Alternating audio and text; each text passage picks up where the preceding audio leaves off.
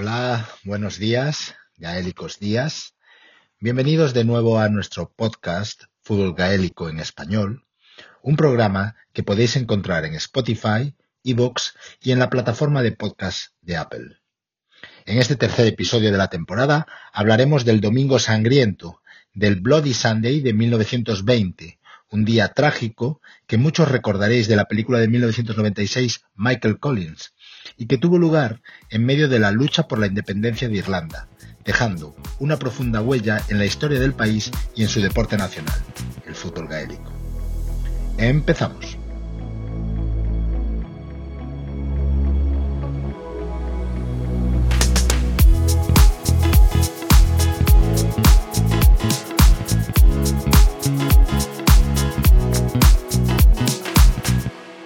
Fútbol gaélico en español.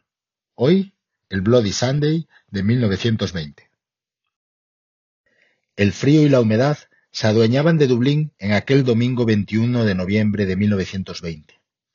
La tensión entre las autoridades británicas y los irlandeses era palpable en las calles de la capital, en un momento en que la lucha por la independencia de Irlanda estaba en su punto más álgido.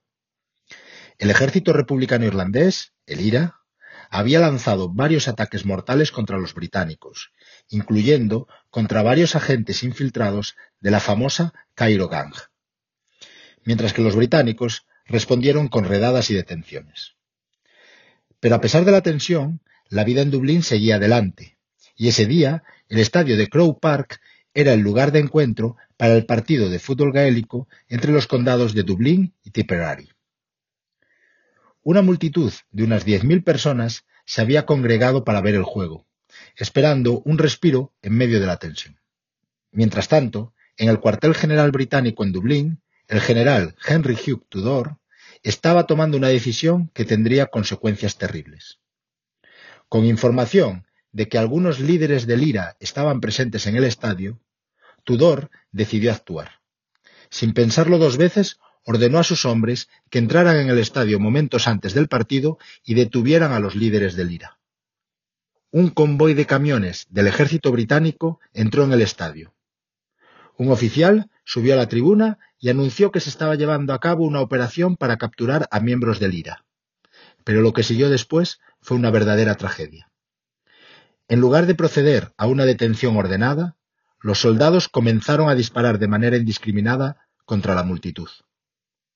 Los jugadores y los espectadores corrieron en busca de refugio, pero para muchos de ellos no hubo escapatoria. Dos niños de 10 y 11 años, Patrick O'Donnell y William Robinson, ambos de Dublín, fueron asesinados, y otros doce hombres y jóvenes murieron a causa de los disparos.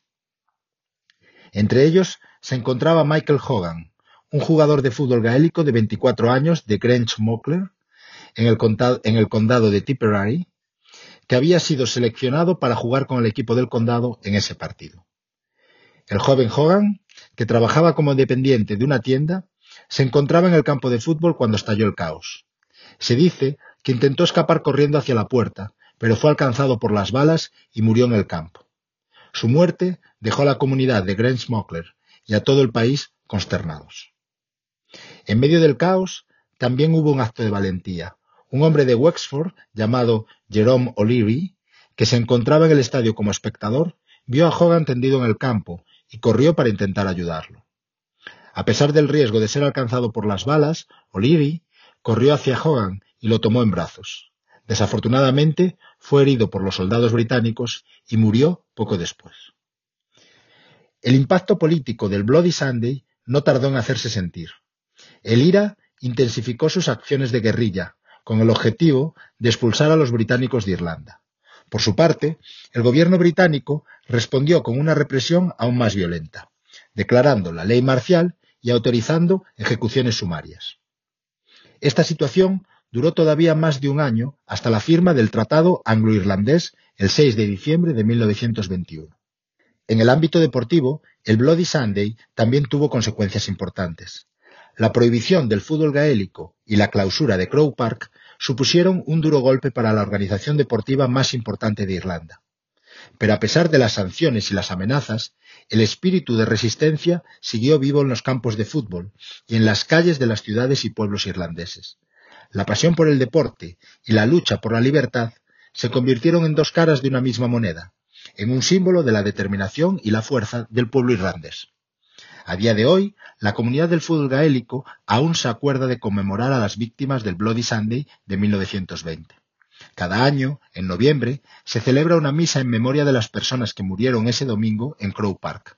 Además, en los partidos de fútbol gaélico que se juegan ese fin de semana, los equipos llevan brazaletes negros como símbolo de luto y se realiza un minuto de silencio en honor a las víctimas.